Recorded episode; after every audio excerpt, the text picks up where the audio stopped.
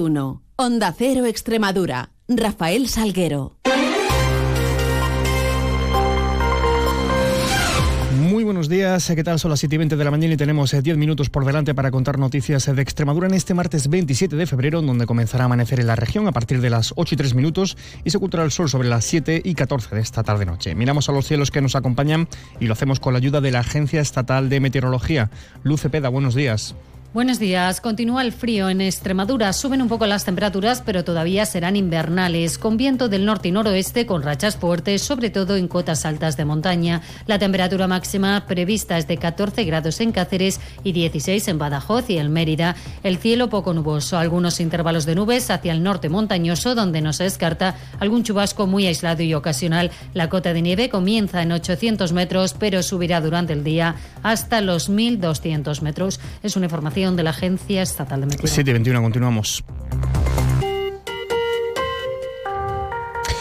Arrancamos en clave política. Ayer fue turno para el debate de candidatos dentro de las primarias abiertas en el PSOE extremeño, que va a celebrar sus votaciones el próximo sábado 2 de marzo.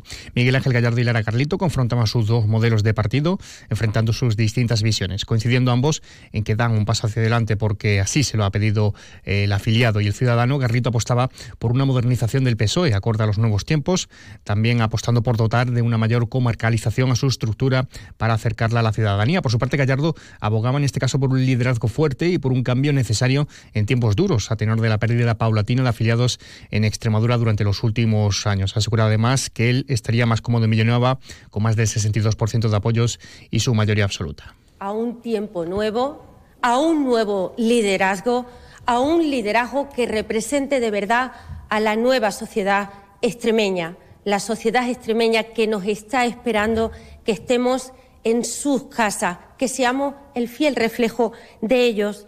Y esto va de esperanza, va de ilusión, va de fuerza para plantarle cara a la derecha de esta región. Unido, además, y siempre con la perspectiva de una mirada moderna, de una mirada preparada, de una mirada para plantar cara realmente a los retos que nos presenta la sociedad extremeña. ¿Qué es lo que tenemos que hacer en estos momentos? Y lo que deseo es un partido con liderazgo, que no tiene que ser personalista, sino que asuma la responsabilidad de las decisiones. La coralidad al final no deja de ser un instrumento para diluir la responsabilidad y que nadie tenga la culpa. Quien traslada el mensaje también ha de recibir la respuesta y por lo tanto hoy se ha demostrado aquí que debemos optar eh, por un partido que cambie sin miedo o amarrarnos a que nada cambie, ¿no? Y si quieres que el Partido Socialista recupere el pulso de la calle, hay que dar la oportunidad al mundo local. Hubo más referencias de Garlito que de Gallardo hacia María Guardiola, aunque con el objetivo compartido de que el fin último en este proceso es recuperar ese gobierno regional ahora en manos de la derecha. Garlito asegura que lo primero que va a hacer si es elegida secretaria general del PSOE extremeño es visitar todas las agrupaciones locales, algo que afeaba Gallardo, recordándola que ella ya es vicesecretaria del partido desde hace algunos años. Apuntaba también el presidente de Diputación que si entra implantaría la máxima de una persona un cargo, algo que veía incoherente en este caso Garlito debido a los diversos cargos que ostenta propio Gallardo, al que también cuestionaba acerca de cómo haría oposición a la presidenta Guardiola desde fuera de la Asamblea de Extremadura, el lugar donde ella conviene, que es desde donde debe hacerse. Aquí ambos polemizaban al respecto.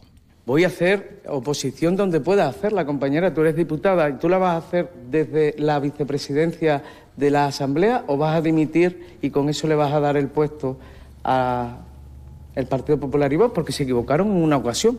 No creo que se equivoquen en dos precisamente no me ha contestado a la pregunta si va a hacerla desde Yo voy la, a contraponer o va a hacerla desde la diputación. Mira, María Guardiola nos ha ganado las elecciones, la hizo desde fuera de la Asamblea, pero en cualquier caso eso lo decidiremos todos. Desde luego tendrían que dimitir compañeros para que yo pudiera ser miembro de la Asamblea. Y en ese caso, eh, en el de permanecer en la Diputación de Badajoz, ¿cómo se plantea eh, la dedicación?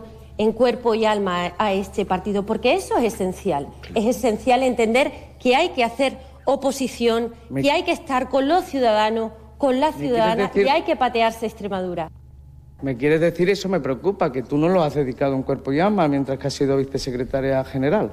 Yo voy a dedicarme como me he toda la vida, 24 horas, 365 días al año. Por cierto, este año 366. Y por cierto, que ambos candidatos a la Secretaría General del PSOE Extremeño serán entrevistados en Onda Cero Extremadura. Lara Garlito estará en Onda Cero mañana miércoles a partir de las dos y media de la tarde y a esa misma hora, el jueves, pasará por los micrófonos de esta casa Miguel Ángel Gallardo. Y aún en página política, la tarde de ayer tuvo lugar en pleno, un pleno ordinario, el del mes de febrero, en Don Benito, y como ya viene siendo tónica habitual, fue una sesión tensa. Normalidad inicial durante la aprobación de diversas mociones presentadas por el equipo de gobierno, pero la tensión saltaba por un enfrentamiento entre partidarios del proceso de fusión y los contrarios, eh, llegando otra vez a la confrontación directa y el insulto, violencia verbal y casi física por parte del marido, en este caso de la alcaldesa de la localidad, con el público asistente en el pleno del en el salón de plenos del Ayuntamiento de Don Benito. El estallido final llegó además cuando lamentablemente la alcaldesa María Fernanda Sánchez increpó e insultó a nuestro compañero de Onda Cero Vegas Altas, José María Amador, cuando se encontraba encontraba realizando su trabajo, grabando lo que allí estaba sucediendo. Así se refería Sánchez a nuestro compañero en este denunciable hecho. Quieres morbo, porque eso es lo que quieren para los ciudadanos, porque tú provocas la crispación, tú, sí, tú, tú provocas la crispación, tú provocas la crispación, porque eso es lo que quieres, a eso vienes, no. Dan noticias, no informas nada, e ocultáis al pueblo todo lo que estamos haciendo, tú, y ahora vienes a grabar eso. Míralo. Noticias en Onda Cero Extremadura. Y hablamos de pobreza, informándoles eh, que el porcentaje de población extremeña en riesgo de pobreza o exclusión social, la denominada tasa AROPE, descendió casi cuatro puntos en 2023 respecto a 2022 hasta un porcentaje del 32,8%, una bajada que en cualquier caso nos eh, deja todavía como tercera comunidad autónoma con la tasa AROPE más alta de, de, todo, de todo el país, tras Andalucía y Canarias. Y les eh, contamos también, y les hablamos en este caso de la toma de posesión ayer en el Tribunal Superior de Justicia de Extremadura de los cuatro nuevos jueces que van a, con los que va a contar Extremadura. Eh, forman parte de la promoción número 72 de la carrera judicial. Se trata de dos mujeres y dos hombres con una media de 30 años de edad, entre los que hay una extremeña, dos asturianos y una aragonés, y se va a incorporar a los juzgados en Badajoz, Don Benito, Olivenza y Valencia de Alcántara. Y ya en sucesos les informamos sobre un accidente de tráfico. Tenía lugar sobre las 9 menos cuarto de la noche de ayer en Calamonte, en la A5, a la altura de la gasolinera de Cepsa. Deja herido menos grave un hombre de 55 años con policontusiones que tuvo que ser trasladado hasta el hospital de Mérida. 727. Por favor, chicos, un poco de silencio, que vamos a pasar lista. Alejandro. Sí. Ana. Aquí. Daniel. Hoy Daniel tampoco ha venido a clase, profe. ¿Hoy tampoco? Renunciar a las actividades diarias de la vida no es normal. En nuestro país, tres millones de familias conviven con una enfermedad rara. Tres millones de familias tienen una vida no normal. Ayúdanos a financiar la investigación. Fundación Querer. Caja Rural de Extremadura, la caja comprometida con la región les ofrece la noticia económica del día. Y es sobre precios industriales que caían 1,5% en enero en Extremadura en tasa interanual, lo que supone en cualquier caso el segundo menor descenso de todo el país. En Caja Rural de Extremadura sabemos de dónde venimos y cuál es nuestra razón de ser. Nos debemos a nuestra tierra y a su gente, a sus sueños, ilusiones y proyectos. En Caja Rural de Extremadura destinamos una parte muy importante de nuestro beneficio a mejorar nuestra sociedad. Somos la caja de la cultura, de la cercanía, de la solidaridad y de la innovación, y por eso contamos con la mayor red de oficinas en la región. Porque ese es nuestro compromiso, estar siempre contigo. Como tú, nosotros somos Extremadura. Caja Rural de Extremadura. La, caja, de Extremadura. Y en previsiones, hoy Consejo de Gobierno de la Junta se entrega también la medalla al mérito de la seguridad vial en la delegación del Gobierno. Además, APAC Extremadura Saja, UPA y Asaja, así como la Unión, informan sobre una serie de protestas eh, de, agricultores. Eh, se presentará también la 23 Feria Agroalimentaria de Valdefuentes y en Cáceres tendrá lugar la 19 Jornada de Puertas Abiertas de la Universidad de Extremadura.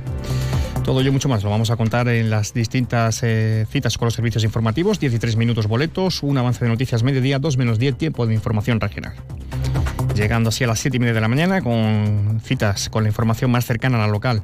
A las 7.54 en boletos, a las 8 y 20 le contamos toda la información de su ciudad. Sigan mientras informados a través de nuestra web y redes sociales y les dejamos ahora la compañía de más de uno con Carlos Asina. Pasen un feliz resto del día.